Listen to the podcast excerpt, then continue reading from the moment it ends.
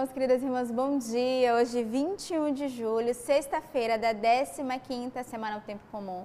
Estamos aí quase terminando a nossa semana e foi uma semana com muitas graças para a nossa comunidade. Desde o sábado né, passado tivemos a ordenação do Padre Lucas, no domingo, dia 16, foi festa do carisma, 19 anos da fundação da nossa comunidade aqui no Brasil. Então, uma grande alegria, uma grande graça. Tivemos a presença de Dom Alberto celebrando para nós. E no dia 20, ontem, foi um dia importante. Estamos vivendo o Retiro Anual da Vida Consagrada aqui na casa do Convento do Carmo, em Belém do Pará. E ontem, um dia para as nossas irmãs darem passos mais profundos na vida consagrada. Tivemos ontem irmãs que pronunciaram admissão ao caminho formativo da vida consagrada, irmãs que pronunciaram votos temporários, voto perpétuo, sete irmãs que entraram na Ordem das Virgens Consagradas. Foi um dia de festa para a nossa comunidade nesta quinta-feira com a presença de Dom Alberto, dos nossos fundadores, da nossa moderadora geral e toda a comunidade de vida, aliança, amigos e benfeitores.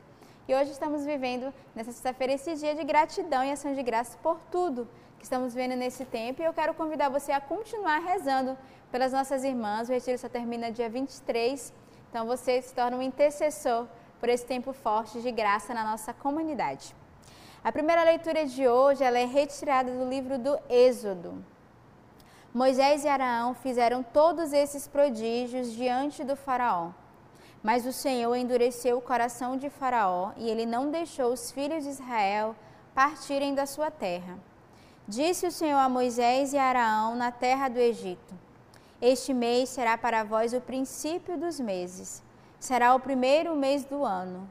Falai a toda a comunidade de Israel, dizendo: aos dez deste mês, cada um tomará para si um cordeiro por família, um cordeiro para cada casa. Mas se a família for pequena para um cordeiro, então se juntará com o vizinho mais próximo da sua casa, conforme o número de pessoas. O cordeiro será escolhido na proporção do que cada um puder comer. O cordeiro será macho, sem defeito, a de um ano Vós o escolhereis entre os cordeiros ou entre os cabritos, e os guardarei até o décimo quarto dia desse mês. E toda a assembléia da comunidade de Israel o imolará ao crepúsculo. Tomarão do seu sangue e poloão sobre os dois marcos e a travessa da porta, nas casas em que o comerem. Naquela noite comerão a carne assada no fogo, com pães ázimos e ervas amargas a comerão. Não comereis dela nada cru nem cozido na água, mas assado ao fogo, a cabeça, as pernas e as fressuras. Nada ficará dele até pela manhã. O que, porém, ficar até pela manhã, queimá-lo-ei no fogo. É assim que devereis comê-lo, com os rins cingidos, sandálias nos pés e vara na mão Comê-los-eis às pressas, é uma Páscoa para o Senhor. E naquela noite eu passarei pela terra do Egito e ferirei na terra do Egito todos os primogênitos, desde os homens até os animais. E eu, o Senhor, farei justiça sobre todos os deuses do Egito. O sangue, porém, será para vós um sinal nas casas em que estiverdes. Quando eu vir o sangue, passarei adiante, e não haverá entre vós o flagelo destruidor, quando eu ferir a terra do Egito. Este dia será para vós um memorial, e o celebrarei com uma festa para o Senhor. Nas vossas gerações a festejarei, é um decreto perpétuo. Então, a semana inteira estamos aí meditando com o livro do Êxodo, né, todo esse caminho, esse percurso que Moisés, e hoje foi Moisés e Araão que fizeram né, todos esses prodígios diante do faraó. E o Senhor que endureceu o coração do faraó e ele não deixou os filhos de Israel partirem da sua terra. Então a gente vai acompanhando ao longo desse dia né, a trajetória, o percurso de Moisés com o seu povo. O salmo de hoje é o salmo 115. Como retribuirei ao Senhor todo o bem que ele me fez? Erguerei o cálice da salvação, invocando o nome do Senhor. É valiosa aos olhos do Senhor a morte dos seus fiéis. Ah, o Senhor, porque sou teu servo, rompestes os meus grilhões. Vou te oferecer um sacrifício de louvor, invocando o nome do Senhor. Cumprirei ao Senhor os meus votos, na presença de todo o seu povo. Então, o salmista já começa fazendo uma pergunta e hoje eu quero fazer a cada um de nós: Como retribuirei ao Senhor todo o bem que ele me fez? Então, o salmo de hoje é um salmo de anamnese, é um salmo de fazermos memória. Como, como poderemos retribuir ao Senhor toda a graça?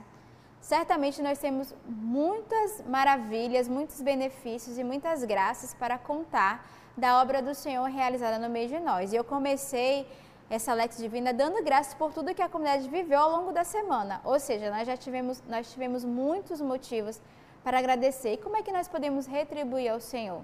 A minha irmã Catarina, eu posso retribuir ofertando a minha vida, né, como virgem consagrada, dando ao Senhor tudo aquilo que Ele me deu. Mas a você que está em casa acompanhando, você que está vivendo esse tempo forte de retiro, como nós podemos retribuir ao Senhor todo o bem que o Senhor fez e que o Senhor faz no meio de nós? Então, hoje para nós é uma pergunta onde nós devemos nos questionar como agradecermos, como retribuir ao Senhor as maravilhas, sobretudo a sua salvação em nossas vidas. Já é o nosso maior motivo de agradecermos, porque o Senhor nos salvou, né? o Senhor entregou o seu Filho a cada um de nós e hoje nós estamos aqui frutos dessa salvação e dessa redenção. Por isso nós temos muitos motivos para retribuir, para agradecermos ao Senhor. O evangelho de hoje ele é retirado do evangelho de São Mateus. Por esse tempo, Jesus passou num sábado pelas plantações. Os seus discípulos, que estavam com fome, puseram-se a arrancar espigas e a comê-las. Os fariseus, vendo isso, disseram: Olha só, os seus discípulos fazem o que não é lícito fazer no sábado. Mas ele respondeu-lhes: Não lestes o que fez Davi a seus companheiros quando tiveram fome? como entrou na casa de Deus e como eles comeram os pães da proposição que não era lícito comer, nem a ele, nem aos que estavam com ele, mas exclusivamente aos sacerdotes? Ou não lestes na lei que, com os seus deveres sabáticos, os sacerdotes no templo violam o sábado e ficam sem culpa? Digo-vos que aqui está algo maior do que o templo. Se soubesses o que significa misericórdia é o que eu quero e não sacrifício, não condenarie, condenarieis. Se soubesses o que significa misericórdia é o que eu quero e não sacrifício, não condenarias o que não tem culpa, pois o Filho do Homem é Senhor do sábado. Aqui Jesus vai nos dar uma, uma exortação daqueles que querem viver só sobre a lei ele vai fazer uma chamada de atenção a cada um de nós. E aqui ele vai fazer justamente aos fariseus, porque para Jesus a, a situação ali naquele momento, que era a lei, né, que era de fato a necessidade básica, que era a fome, é muito mais importante do que a lei que é dada.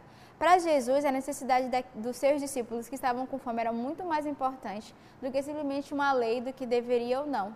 E aí Jesus vai agir com misericórdia, né? Os seus discípulos estão com fome e ele vai permitir que eles arranquem as espigas. E ao mesmo tempo, ele vai testemunhar que ele também é o Senhor do sábado.